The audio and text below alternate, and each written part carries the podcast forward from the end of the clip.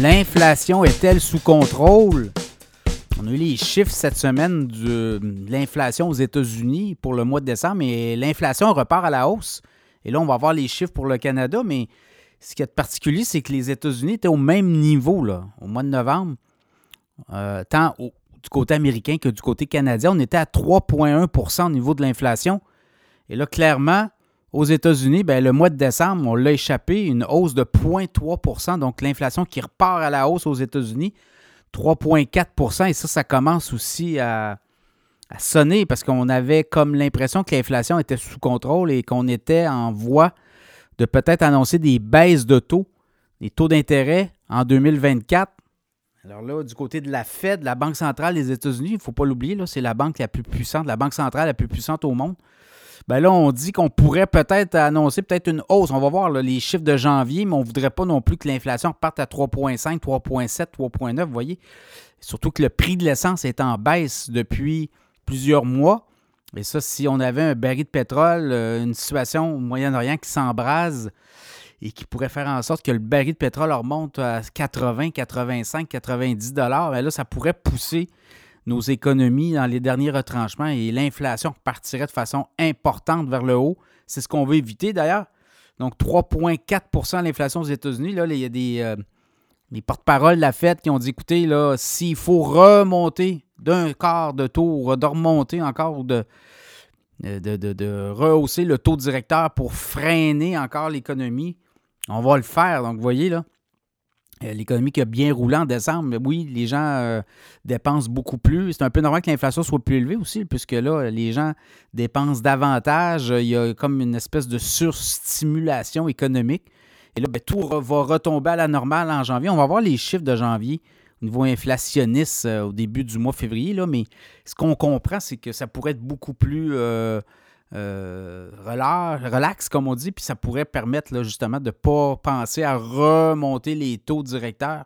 Chose certaine, au Canada, on n'a pas du tout la même, euh, le même portrait. Hein. Aux États-Unis, l'économie américaine roule quand même sur euh, un 2,5-3% d'avancée au niveau trimestriel. Au Canada, on est comme en zone très neutre, même voire récession. Une récession, c'est deux trimestres consécutifs où il n'y a pas de croissance. Bien, au Québec, on l'a eu, ça déjà.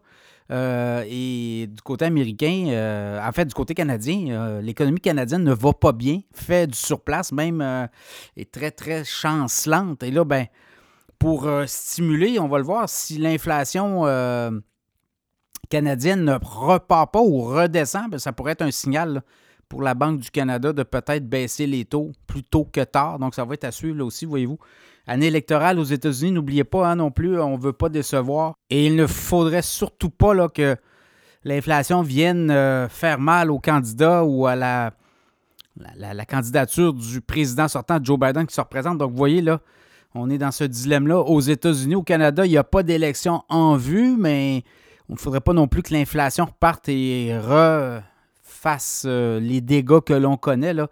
Et que ça soit encore sous contrôle, impossible à contrôler. Voilà, et ça fera en sorte qu'on euh, devrait, on aurait à, sortir l'artillerie lourde, c'est-à-dire encore des hausses de taux directeurs, alors que là, les taux d'intérêt ont beaucoup monté, les coûts, notamment d'endettement pour les ménages, vous le voyez, les gens sont en train de renouveler leurs hypothèques et c'est du 30% de plus. Donc, voyez-vous, c'est ce qui se passe au Canada aussi. Hein? C'est que les hypothèques se sont renouvelées et sont en train de se renouveler. Là, il y a 2,2 millions d'hypothèques au cours des deux prochaines années qui seront renouvelées et ça, ça pourrait faire très mal aux ménages. Alors, une inflation qui galope, on remonte les taux d'intérêt. Voyez-vous dans quelle spirale on pourrait être entraîné.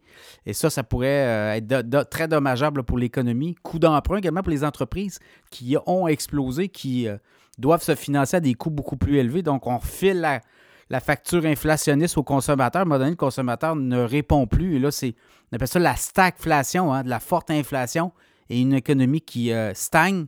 Alors écoutez, on va euh, suivre les chiffres avec euh, intérêt, attention, et en espérant que pour les prochains mois, l'inflation se dégonfle.